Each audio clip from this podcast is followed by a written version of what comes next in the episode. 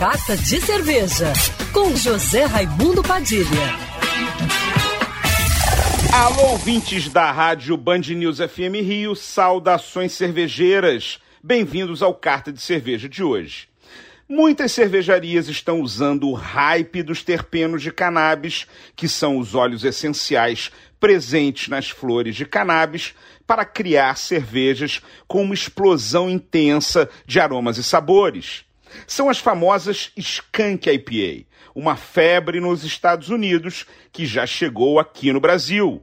A mais recente novidade é a Arjuna Mai, da cervejaria Ocus Pocos, aqui do Rio de Janeiro. Uma Reis Skunk IPA criada em parceria com a galera da Cool Terps, que produz os terpenos canábicos e levou vários para eles escolherem.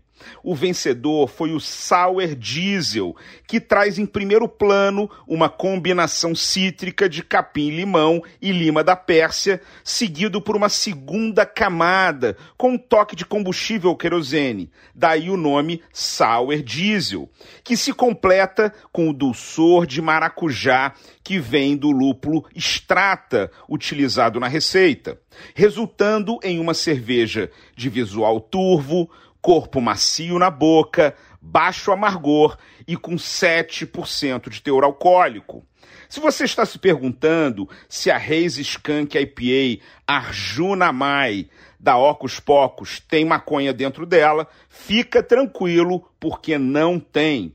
Os terpenos canábicos são obtidos em laboratório, sem a utilização da cannabis, e apenas reproduzem o mesmo perfil de aroma que se encontra na planta. É tudo legalizado.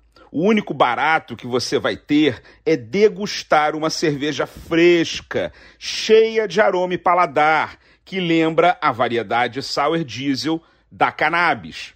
Para comemorar o lançamento da cerveja com terpenos canábicos, junto com ela, a Ocus Pocos está relançando o isqueiro Galactic Fire, que recarrega com USB, que você pode encontrar junto com as sedas da marca Ocus Pocos no site cervejariaocuspocos.com.br.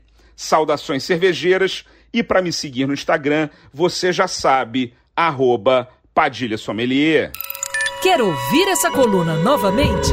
É só procurar nas plataformas de streaming de áudio. Conheça mais dos podcasts da Band News FM Rio.